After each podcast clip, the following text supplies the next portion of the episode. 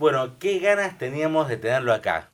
Y si queríamos tener a una, un referente del espectáculo de los últimos, para mí, 40 años, yo humildemente lo digo, y, por cuenta mía, para mí es él, ¿no? Porque hace de todo él. Él es coreógrafo, director teatral, él es actor, canta, baila, ha hecho de todo, ha sido vanguardista en muchas cosas. Y hoy vamos a tratar de transitar un poquito qué fue de su vida y qué es de, de su vida. Así que bienvenido, estamos muy contentos.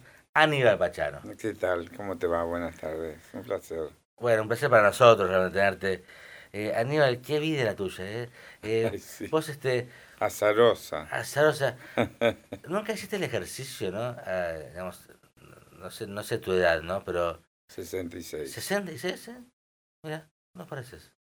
Bueno, se nota un poquito. Te, te saco 10. Está bien el piropo, pero bueno. Te saco 10. Un 10, un 10 puede ah, ser. Puede ser.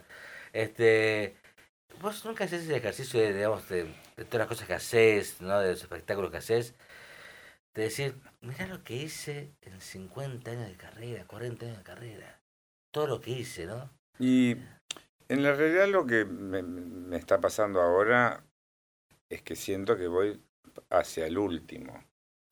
Y, y creo que, he tenido una vida creativa impresionante, que me encanta, que no solamente es artística, sino que es desde chico, desde mi dibujo, después de mi arquitectura, eh, del mundo artístico, de haberme cambiado la profesión y haber ejercido mucho más que como como arquitecto, que era lo que estudié, con lo que me recibí con todos los honores, y trabajé en los mejores estudios y, tuve ese placer por, también de disfrutarme desde chiquito dibujar y sentir un placer muy particular que, que no todo el mundo tiene esa posibilidad de, de tener una vida de niño creativo para un permiso materno y también, digamos, de alguna manera de mi viejo. Eh, pero más materno, digamos, como, como buen varón, bien mamengo. Eh, Me estás llevando a la pregunta que te quiero hacer, ¿no? Quiero empezar por ahí, por esos lugares. ¿Por dónde, ¿Vos dónde naciste? Yo nací en Tostado, que es provincia de Santa Fe, eh, donde está la... Vos ves la bota, es del lado derecho, eh, más cercano al Chaco. se llama Departamento 9 de Julio. Y luego me fui a Santo Tomé, Santa Fe. Eh, ahí estuvimos casi un año y medio, dos. Eh, hice, empecé el, el, primario y en, la, en, el segundo grado del primario me fui a vivir a Córdoba.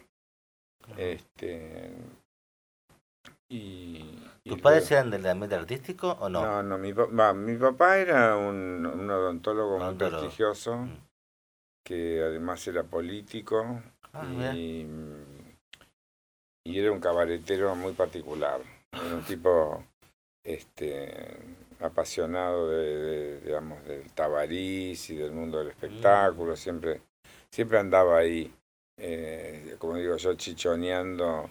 La situación era medio como un dandy, un tipo muy, muy lindo y digamos para la época un sugar daddy, ¿no? Sí, un daddy, un daddy, Que, que, andaba por ahí por la noche porteña. Eh, lo que yo hice, digamos, de, de ir a los boliches de, noche durante muchos años, bueno, él lo hacía en su juventud de la misma manera. Y creo que ese es un punto de contacto. Él me lleva a conocer Buenos Aires, me trae a Buenos Aires por primera vez a los seis. Y y ahí, digamos, me lleva a recorrer la avenida Corrientes y me va contando esquina por esquina, qué era lo que le pasó a él en cada lugar, qué era lo que, lo que pasaba en la época. Y, y luego se para en el Tabarís y me dio como, viste, como, como añoranza, esa situación de, de, de, un cuento con mucha añoranza de, de, decir, bueno, este fue mi lugar, este era el cabaret de Buenos Aires más prestigioso. Termino en el Luna Park eh, y siento como que, bueno, que ahí fue como el vistazo y el cuento de, de su vida eh, eh, anterior a, mi mamá y a, digamos, toda su infancia y su juventud. Y por otro lado, bueno, también era, un, era como un chiste, digamos, de que tenía que justificar en una, una, situación que se había provocado en la casa de mis abuelos, que era darme cuenta que yo tenía hermanastros y mi papá tenía nietos, entonces de la misma edad que yo tenía. Entonces era como así, como, bueno, había que, viste, tapar la situación y bueno, eso fue un paseo eh, solos con él. Este, era un paso de comedia eso, más o menos. Claro, era un paso de comedia que fue tragicómico y después se transformó en un, en un paseo creativo y, y recreativo, porque bueno, este, historias que no me olvidé nunca. Eso, es bárbaro. Vos sabés que eh, nos pasa a todos que cuando referenciamos hoy en día, te referenciamos a vos, pocos nos acordamos que sos arquitecto, ¿no? ¿Cómo fue esto de que seas arquitecto? Eh, ¿Era en posición de tus padres? ¿Era algo que vos querías? ¿Ser arquitecto? Porque uno puede dibujar, por ejemplo, y ser dibujante. Pero el ser arquitecto por ahí ya es algo más este, sofisticado, si querés. Eh, bueno, empezó en el secundario y, digamos, cuando llegué a Buenos Aires, eh, en, en, realidad yo empiezo ingeniería industrial. Y ah. acá en la, en la UTN, acá en Medrano y, y, Córdoba. Y un día me harté y me di cuenta que esto no, no era para mí, y me acuerdo que había pasado un colectivo que era el número 42 y que decía Ciudad Universitaria. Y, yo sabía porque trabajaba en una empresa ganadera que era cadete y me había enterado que se había cerrado en la inscripción de arquitectura. Y me mandé, me tomé el colectivo y bueno, en ese momento empezaba este, todo este sistema de la AAA y todo el el bollo político. No, estás en plena dictadura militar. ¿no? Eh, no, estábamos en plena cámpora. Ah, estás en eh, cámpora. Claro, estábamos en digamos, pleno gobierno, claro, pleno gobierno de cámpora y eh, Estela Martínez de Perón. Eh, yo viví toda esa época complicada. Rodrigazo. Sí, de todo, de todo. Así que viste que viste como que una cosa son los militares y otra cosa, digamos, triple A y montoneros y todo eso, que fue como el mismo caos, digamos, nada más que con otro olor. Eh, porque a veces, no se tiene mucha memoria de lo que sucedió. o no se quiere tener memoria. Sobre todo de la... O lo tapan, ¿no? Sí, lo van tapando, obvio que tapan. Obvio, obvio que tapan la gente que, digamos, que mató a la AAA, la gente que desapareció por la AAA, en un gobierno democrático, eh, en una complicación universitaria donde, eh, digamos, se aparecía, digamos, todo el mundo en la barranca y a los dos meses, tres meses, ya era media barranca, no era toda la barranca de gente. Entonces, barranca significa, viste, que estábamos como en las escalinatas de la, de la universidad, de la UBA, Aparte de las universidades ya han sido caldo de cultivo en la época de Onganía, con la noche de los... Claro, la noche de los lápices había venido de toda esa historia, Cordobazo. Nosotros nos venimos a Buenos Aires en pleno Cordobazo y seguimos en el circo, este, digamos, eh, y había una cosa que se llamaba paramilitar, que era lo mismo, hasta llegar a los militares, pedidos por el pueblo, digamos porque era un caos lo que venía sucediendo con Martínez de Perón y con, y con Cámpora. Viste que hay momentos que, se, van como repitiendo.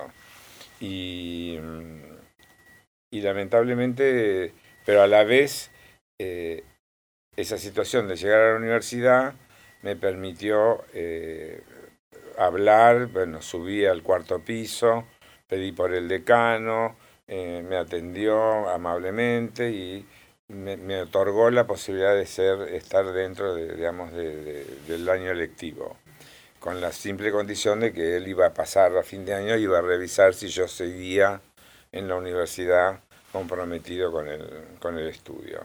Y así fue, y empezó una carrera maravillosa y en paralelo, en esa misma empresa que yo era cadete, eh, el inglés Cutler, que era un, un rugbyer, eh, de la época muy famoso, me conecta con otro rugby que era, eran todos de los Pumas, en ese momento, cuando los Pumas no tenían, digamos, eh, que se, se autofinanciaban todo. Claro, era amateur. Claro, que era amateur, pero ya habían ganado, eh, viste, cosas importantes.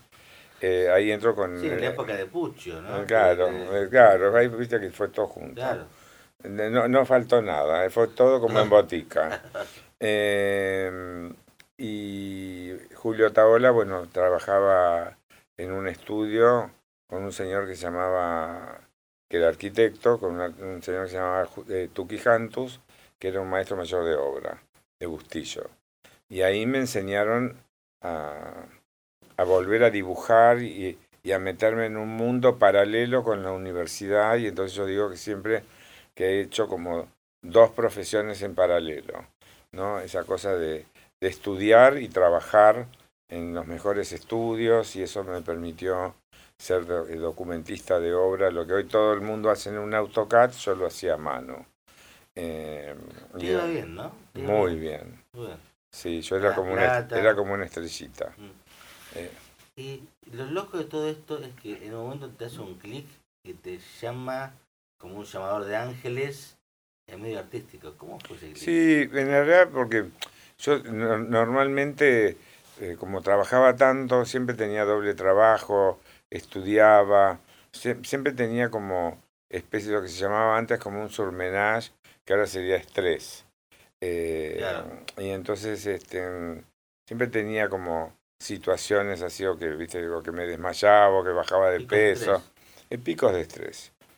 Y, y en uno de esos picos, eh, me acuerdo que un amigo, este, bueno, había viajado a Estados Unidos cuando me recibí en el 80, eh, que se me partió la cabeza, así para bien, porque digamos, entré en un mundo y conocí gente impresionante. Eh, y, y, por otro lado, llegué a Buenos Aires y este amigo me dijo, mira, ¿por qué no para descontracturar un poco, por qué no, no vas y estudias TAP? ¿No? Y siempre me había llamado la atención porque yo era como admirador de Hollywood. Bueno, y ahí estudió TAP, con la escuela de Alberto Agüero, voy a ver un espectáculo donde conozco eh, desde la platea a Ana Sanz, la mi mujer, la mamá de Sofía. Eh, y ahí em, se establece una situación, empiezo a, digamos, a practicar, me compro todo lo que tenía que comprarme para eh, tomar las clases y a partir de eso se genera una conexión con Ana y bueno, a los 15 días salíamos, al mes nos fuimos a vivir juntos, al año nos casábamos, eh, pues, y en el medio, todo. rápido. Y, y, en el medio se arma un grupo icónico que es Bottom Tap, eh, único en la Argentina, que digamos, gracias a Dios, hoy es la vanguardia total.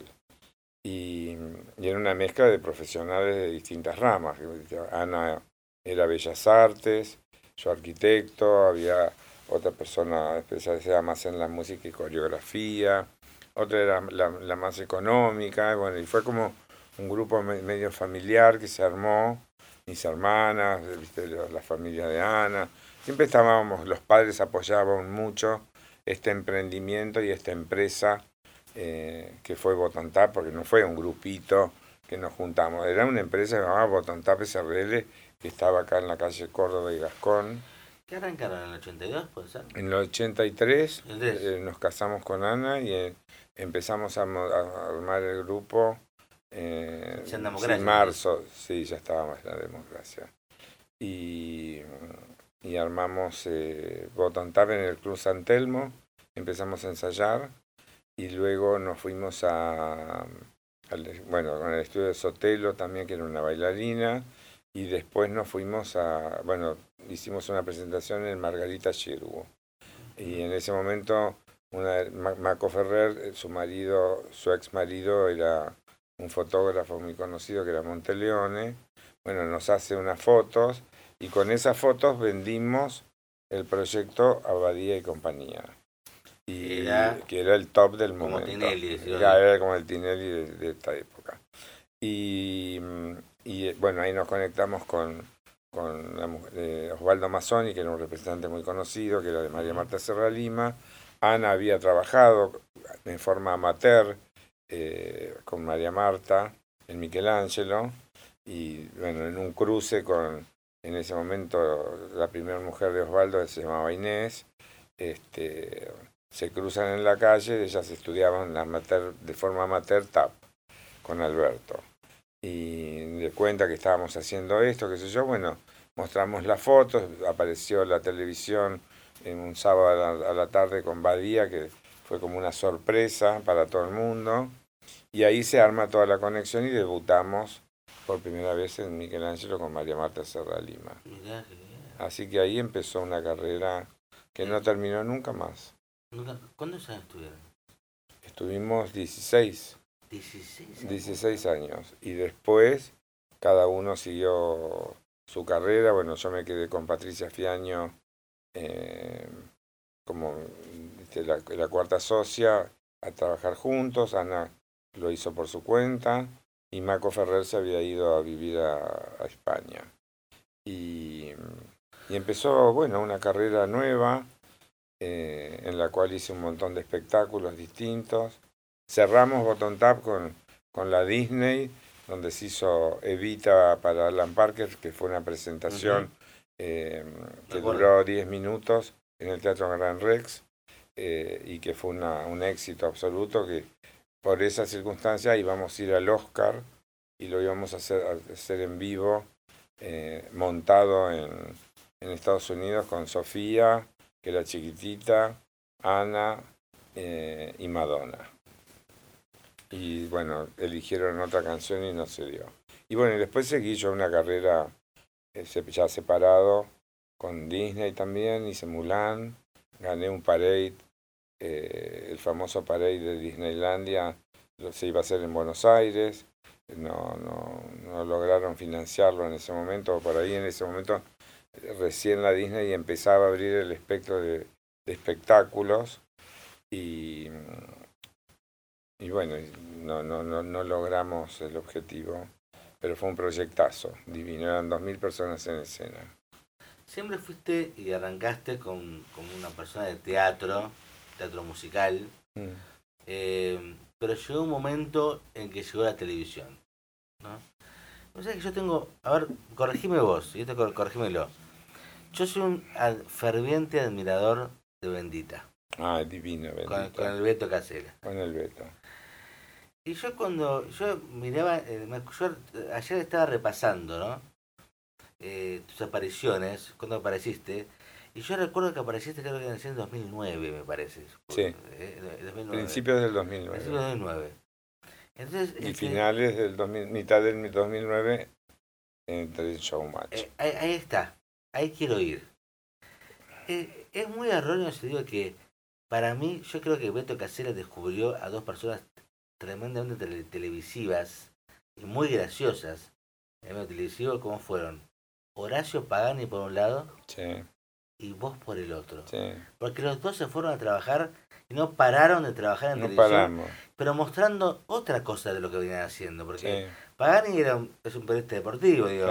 Se enojaba, hacía sus sketches. Y vos venías de, comida musical, un tipo, y aparte eras un tipo más serio, hablabas bien, y de repente aparece hablando con un chorizo en la oreja. Y aparte, eh, eh, y me parece ¿cómo que fue ese impacto, Aníbal? Y a mí me, bueno, fue un pedido de prensa que después la gente de prensa se enojó mucho conmigo porque Viste, yo me fui a Tinelli y bueno, fue una, una, conexión. En el mejor momento de Tinelli, además. ¿eh? Aparte. Y bueno, y Beto descubrió una faceta mía divertida y me permitió jugar.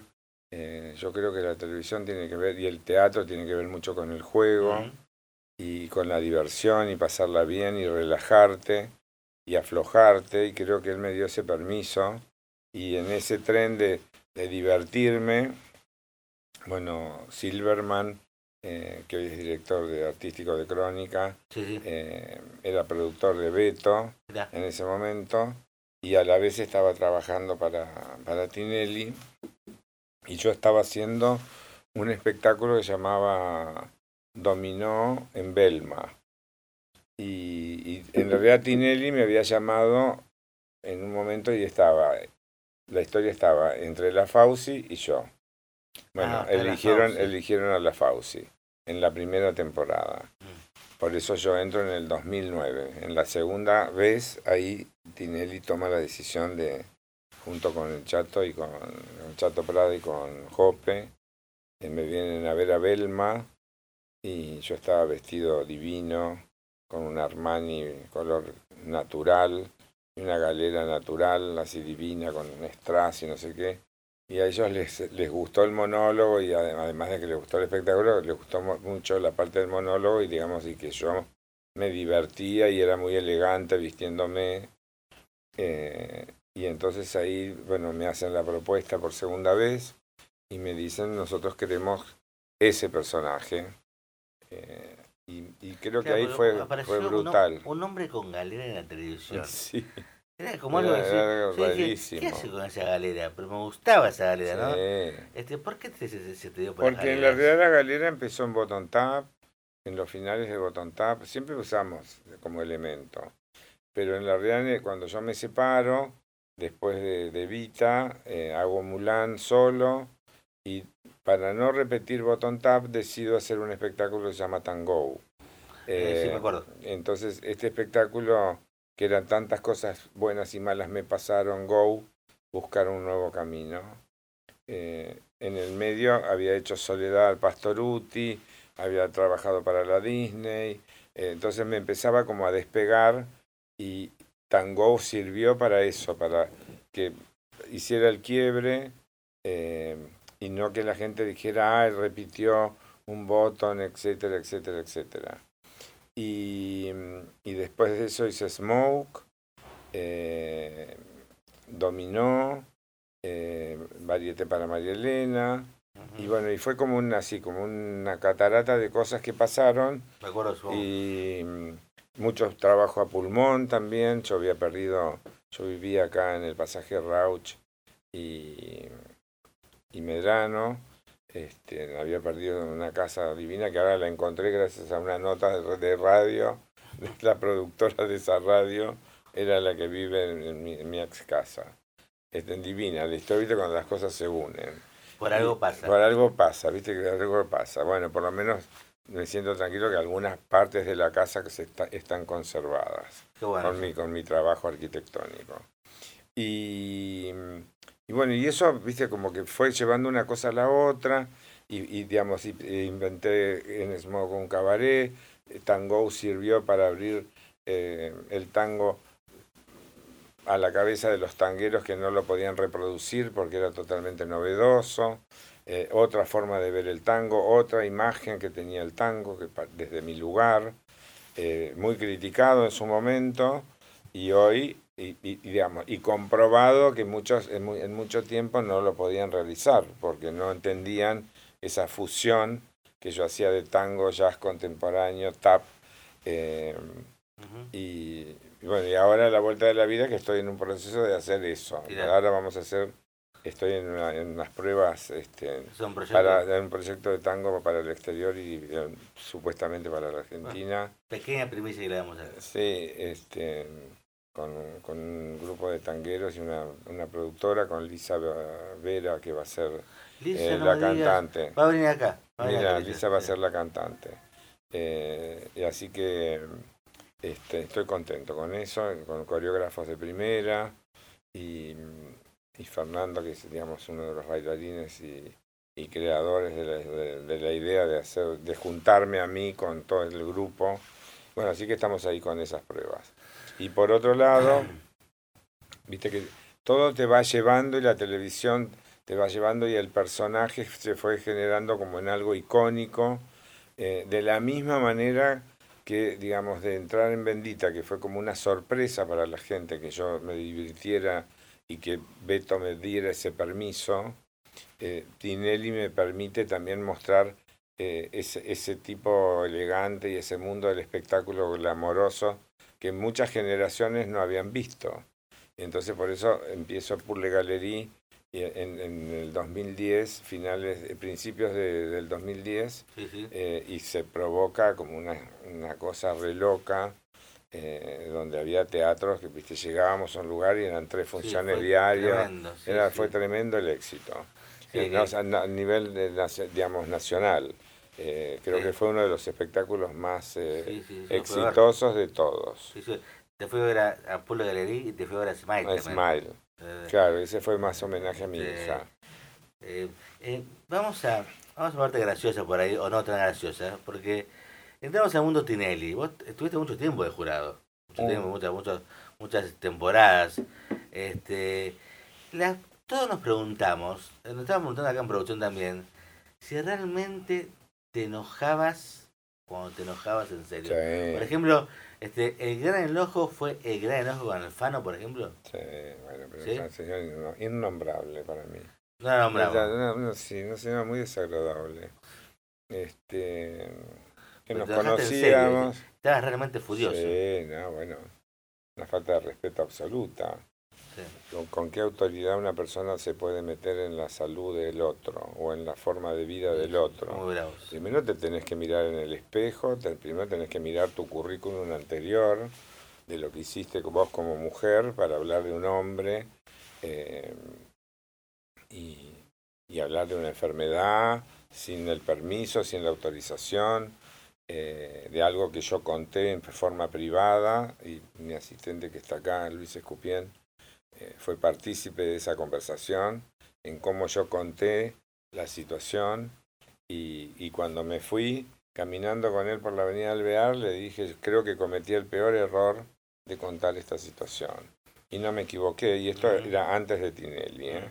esto es antes Tinelli. y porque yo entré, digamos, yo la conozco en el 2001 y ella utiliza eh, eh, lo que yo conté en el 2001 en el 2009. O sea que es una traición. Eso es, ser traicionero. Eh, a mí no se me ocurriría jamás injuriar a nadie, ni hablar de, ni de enfermedades, ni de condiciones sexuales, ni de nada que se le parezca. Entonces esos son códigos, no se rompen los códigos de las personas. Eso es Bendita TV. Eso, es, mi, eso es mi mensaje. 2009. Pero eso es una, es una, una cosa que decía mi papá, eh, como el tingui tingui tiene que ver con eso, como... Eh, también eh, una burla también. Cachá la cantimplora andar a llorar al campito, era de mi papá. Eh, que yo me doy cuenta cuando vuelvo a Tostado después de muchísimos años. Y una burla que también le decías a los, este, los artistas que se quejaban, le, decías... Este, porque viste que siempre... Sí, porque son como tilingas la, agarraste un día a Loli.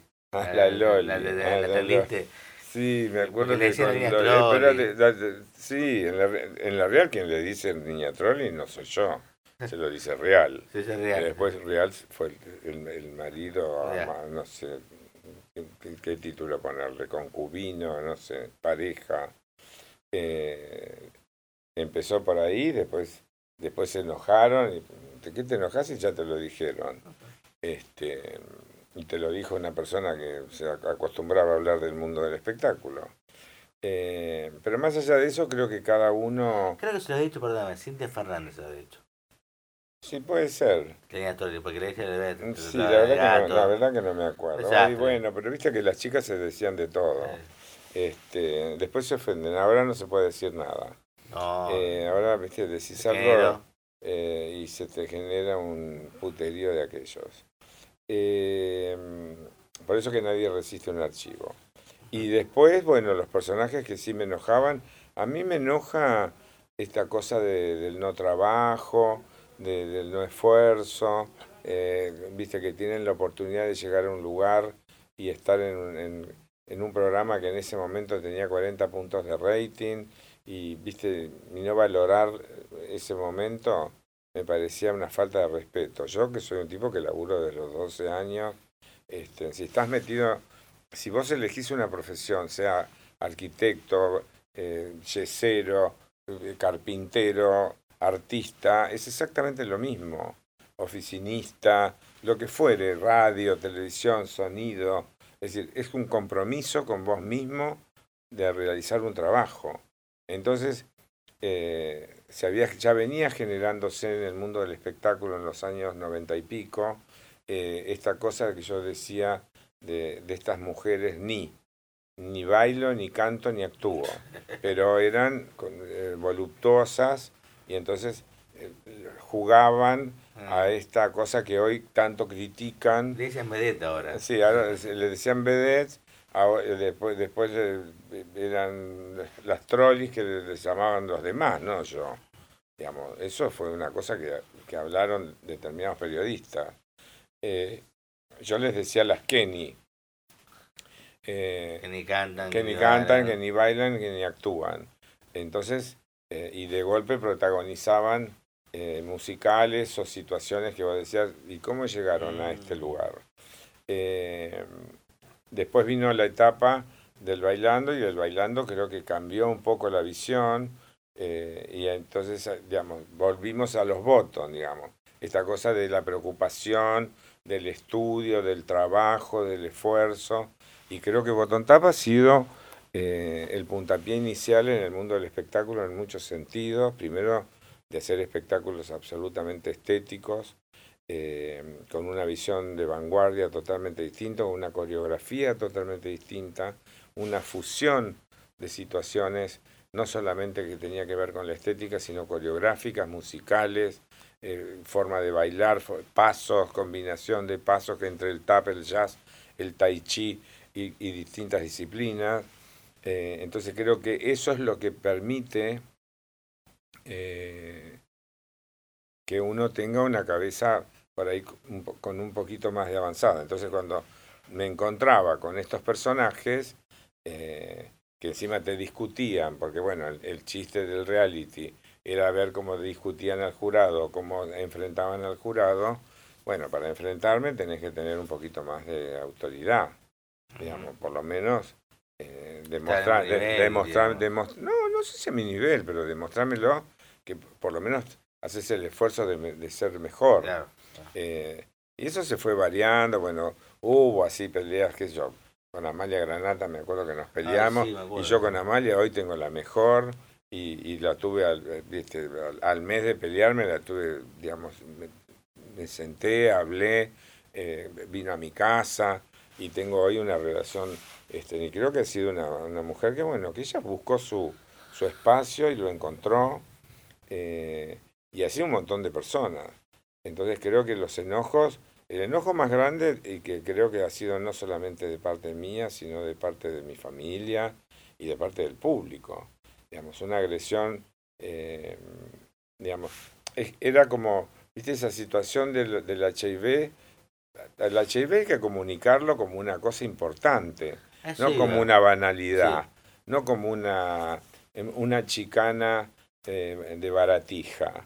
Es una enfermedad, es un virus, estamos hablando hoy de un COVID, estamos hablando, digamos, de una cosa que es seria, algo que se desparrama, que no se entiende, que no se puede encontrar eh, la cura, etcétera, etcétera, sí el tratamiento, después de muchos años de que mucha gente murió, mucha gente sufrió, mucha gente que lo padece y que tiene mucho miedo en transmitir y en decir que tiene VIH, eh, como hay temas que no se hablan, que son las venerias, que cuando yo era chico a vos te hacían un estudio y un análisis que se llamaba BDRL, y eso lo daban todos los médicos. Hoy no hay un médico, si no se pide, que a vos te haga una receta de análisis y te ponga BDRL. El BDRL permite saber qué cantidad tenés de infectados, de plenorragia, de sífilis. Hoy hay un porcentaje, te diría, no sé si lo triplica, pero lo duplica seguro, de casos de sífilis con respecto al VIH. Y eso no se habla. Entonces creo que los virus y las enfermedades, digamos, no son puntos para, eh, o el cáncer que hoy padezco, digamos que lo padeció una persona eh, como Eva Perón, en el cual se le decía viva el cáncer.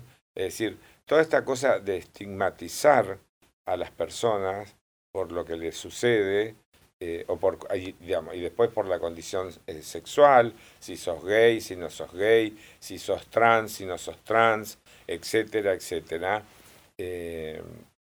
Y sobre todo que eso lo haga una mujer, madre de hijos varones, etcétera, etcétera, debería haber dado el ejemplo, ¿entendés? Y, y para su no ventaja, eh, digamos, de la situación, mi hija ya sabía todo, gracias a Dios, dicho por su papá.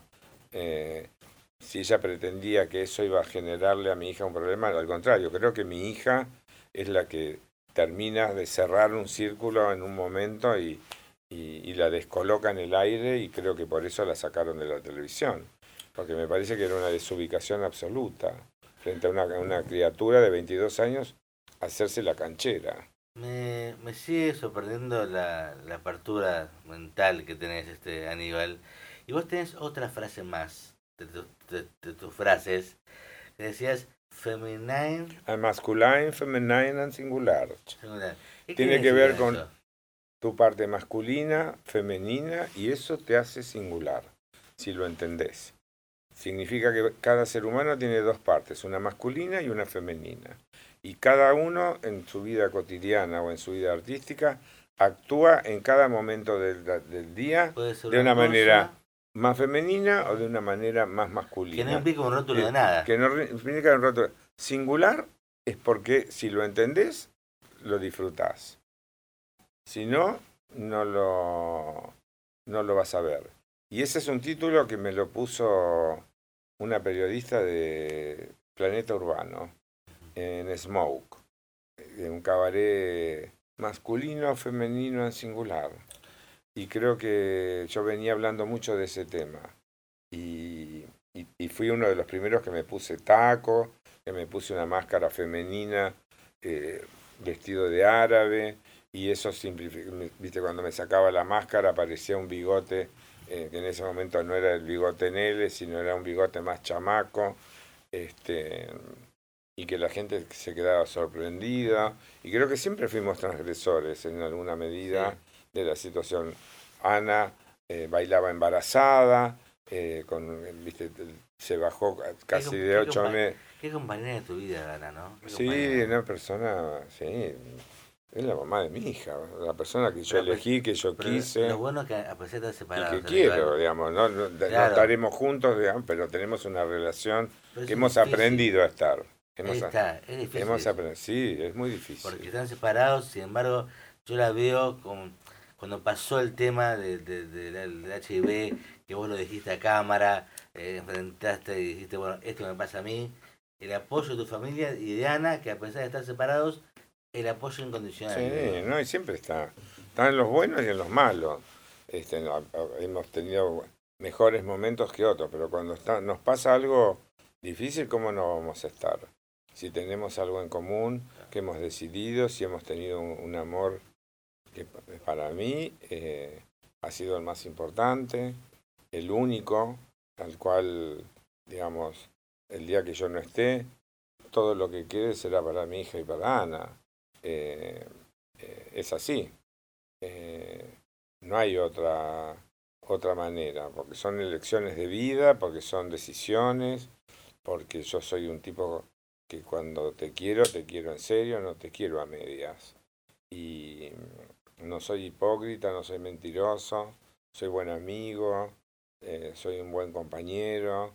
Eh, a mí se me ha hecho muchas veces fama de, de, de, que no y que es imbancable. No, yo soy un tipo que me autoexijo en mi trabajo y en mi profesión de una manera eh, para conmigo en forma tremenda. Yo soy un tipo está todo el tiempo pensando de qué manera hay que hacer las cosas y de, qué manera hay que resolverlas más rápido y voy haciendo como escuela de mi propio trabajo, eh, porque trabajo desde los 12 años. Entonces, cuando vos tenés que comer y no tenés para, digamos, otra fórmula, no tenés mucho tiempo para ponerte en, en nene caprichoso de, ay, no, esto no lo hago, esto sí lo hago. Tenés que ir y laburar y aprender y estudiar y preocuparte y por eso, digamos, yo soy un tipo comprometido y que estoy preocupado por la educación en Argentina, este, que es un bochorno, que esto, esto que está sucediendo es un fracaso absoluto de todo. Que se viene, no, eh, que no es un tema político, ya ni siquiera es político,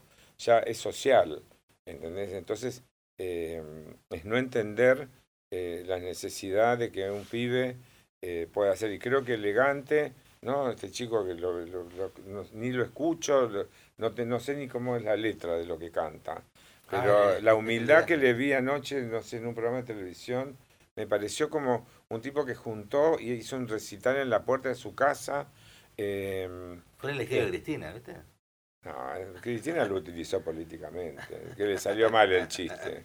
Le salió mal porque no entendió el chiste. No entendió el chiste. obvio, a ver, la gente de mi generación tiene que tener la cabeza muy abierta. Esa señora no tiene la cabeza abierta para estas cosas. Para otros, para otros temas tendrá, digamos, la capacidad eh, de manejar políticamente la situación como le conviene. Eh, creativamente no la tiene. Entonces por eso no lo puede entender a un pibe, porque un pibe de esta generación, nosotros estamos años luz de, que, de, cómo manejamos un teléfono o cómo manejamos las redes sociales, o de que ser tuitero no significa que vos manejes la red, eh, la red social. Significa cómo utilizás la herramienta para generar actos creativos, sociales, políticos, lo que vos quieras, pero de una manera creativa.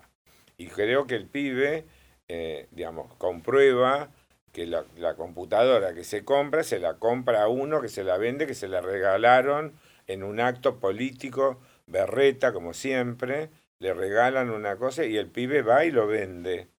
Entonces, eso es lo que la señora no entendió. Entonces, lo que quiero volver a, digamos, a lo que el chico le pasa, que me parece que es impresionante, ¿entendés? Que darme cuenta que es un pibe que piensa muy bien, que sabe muy bien y es un tipo que va a llegar a mucho, si el medio se lo permite. Porque es un pibe muy inteligente. Tenemos poco tiempo, me están diciendo cinco minutos, ¿nos queda cinco? Ok. Estamos hablando casi, casi una hora a nivel. Increíble, increíble. Eh, me gustaría, eh, cortito, que me dibujes como buen dibujante tres fotos de tu vida que te marcan tu vida. Así que vamos a escribir Pachano, tres fotos. ¿no? ¿Cuáles serían las tres fotos? Em, un dibujo que hice a los siete años que tiene que ver con un espacio arquitectónico eh, hecho a plumín, eh, donde tiene una puerta para entrar y salir y una escalera para subir y bajar, eh, sabiendo de qué se trata la vida y entendiendo cómo es la vida y, y el portazo y la puerta tiene que ver con el portazo. O el portazo o el picaporte. ¿Tienen que ver con momentos de las fotos también? ¿Cómo? ¿Tienen que ver con momentos de tu vida también las fotos? Sí, a los siete años, un cambio impresionante. Eh, donde mis viejos se quedan en la calle. Eh, y luego creo que el, nacimiento de mi hija es una, de las cosas más, más grosas e importantes. Y después creo que, bueno, recibirme de arquitecto eh, y generar eh, en paralelo, digamos, una profesión maravillosa que es la artística y creo que eso culmina, digamos, eh, este proceso en el cual voy rumbo a mi último espectáculo que se viene para la temporada y para Buenos Aires y gira, que se va a llamar Así vuelvo.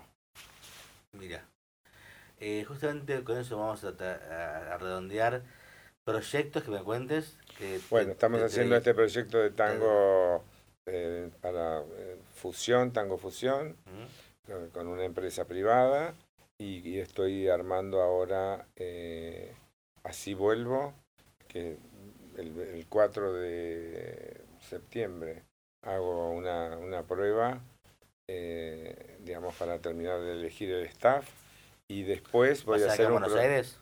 No, se debuta en Villa Carlos Paz. Ah, ya en la temporada de Carlos se, Paz. Se debuta en la temporada. Y luego vendrá a Buenos Aires. Y haremos una, una pregira y Buenos Aires.